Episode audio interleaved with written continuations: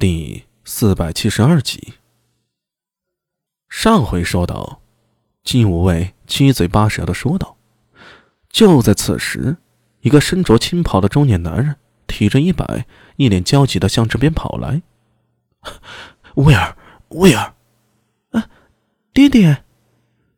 缩在苏大伟脚边的小孩立刻眼神一亮，原地蹦了起来。中年男人跑上来，一把将孩子给抱在怀里。喃喃地说了几遍“老天保佑”，这才一脸后怕地向苏大为说道：“ 多谢恩公救下小儿，苏大人莫齿不忘。”啊，举手之劳，不必多言。你既是孩子的父亲，就要把他看好啊！啊，是是是。那中年男人抱起孩子，向苏大为一脸感激。尉迟，你带人抽金弩去前面巷子。看看能不能堵住那人，我从这边继续追过去。好，一会儿前面巷口见。尉迟宝林挥了挥手，带着手下一帮金武卫，匆匆钻进小巷，抄近路去堵人呢。苏大为向中年男人抱了抱拳，正要转身，却见男人怀里的小童也学着大人的样，伸出肉乎乎的小手抱拳，奶声奶气的说道：“苏卫道，献公，呃。”苏味道，这名字感觉有点像个大吃货呀。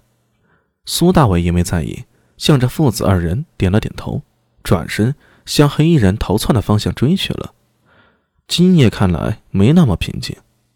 盏茶时间之后，苏大伟与一脸郁闷的尉迟宝林等人重新回到方才掀起混乱的地方。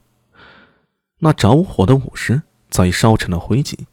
现场已经有差役和不良人拉起了警戒，将游人隔开。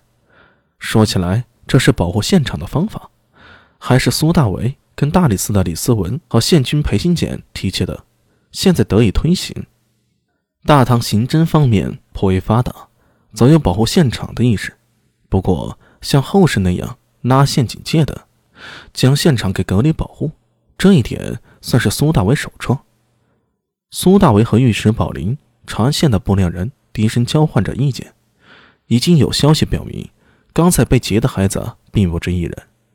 除了苏大为这边救下了苏味道，至少还有两三名孩子被黑衣人劫走。贼你妈呀！哪里来的贼人，居然挑这个时候动手，简直是丧心病狂！陈敏带着一帮不良人。围绕着现场团团乱转，气得两眼发黑。上元夜，陛下在宫里庆贺，长安也不宵禁的，任由百姓赏灯，是天子与民同乐的意思。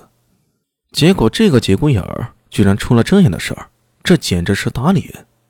无论是陈敏，还是这些不良人，又或者尉迟宝林这些金武卫，乃至县衙和大理寺的差役，人人都面上无光。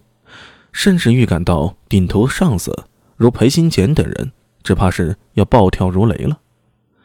苏大为手握刀柄，低头看着机面，混乱之后，地上一片狼藉，有丢下的糖葫芦，有娃娃、首饰、鞋、灿烂的灯笼，不一而足。苏大为沿着拉开的警戒的麻绳，绕着现场转着，心里隐隐感到一丝异样。在大唐上元夜这样盛大的节日。抢劫孩童，目的是什么呢？如果是普通的人贩子，闹这么大的动静，岂不是作死？而且苏大为与刚才那黑人交过手，对方的身手不是普通的窃贼可比的。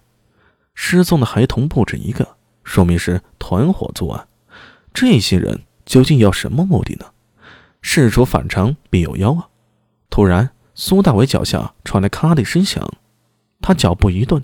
低头看了看，蹲下身去，地上一只泥人捏的娃娃，憨态可掬的脸上站着一些污渍，但却笑容灿烂。苏大为将泥娃娃捧在手里，喃喃地说道：“敏之。”